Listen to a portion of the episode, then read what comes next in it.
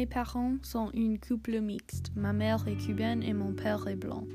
La plupart des gens aujourd'hui pensent que le mariage entre les couples mixtes est bien, mais ça dépend de la génération et du pays d'où vient cette personne. Comme aux États-Unis où de plus en plus de personnes tombent amoureuses et marient des personnes d'une autre origine. Une statistique des États-Unis dit qu'un sixième ou 17% des jeunes mariés sont des couples mixtes en 2015. Ça, c'est beaucoup comparé à 1967 où c'était juste 3%.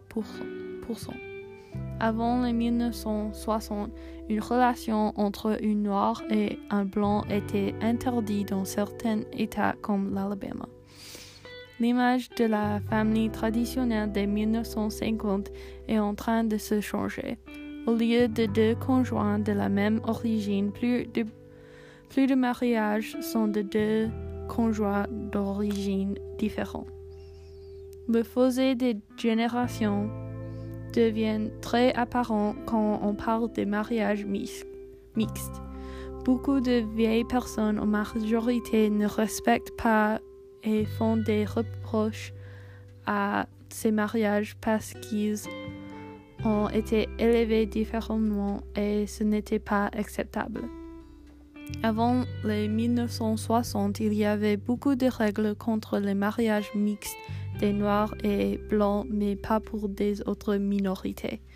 Certaines de ces règles, certaines de ces règles sont de même avant la création des États-Unis en 1664 en Maryland. C'est à cause du racisme des peuples blancs du sud des États-Unis.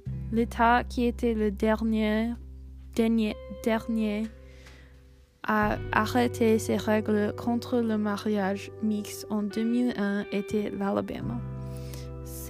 Ça, c'est très récent comparé à la date de de la décision de la Cour suprême de 1967.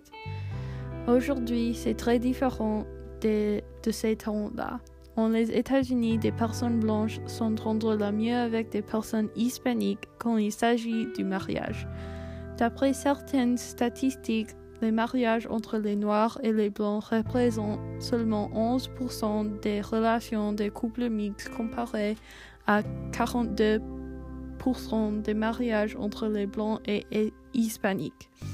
En France, il n'y avait pas de statistiques sur de couples mixtes car il n'y avait pas de statistiques sur les origines des personnes qui se marient. Je n'ai pas une opinion forte sur le sujet des mariages mixtes car je pense que juste qu'ils sont des bonnes choses. Les gens ont le droit d'avoir une union libre avec qui ils veulent. Ce n'est pas à moi de leur dire qu'ils doivent faire ce qu'ils doivent faire pour, avec leur vie. C'est à eux de décider ce qu'ils veulent, voulaient faire avec leur vie.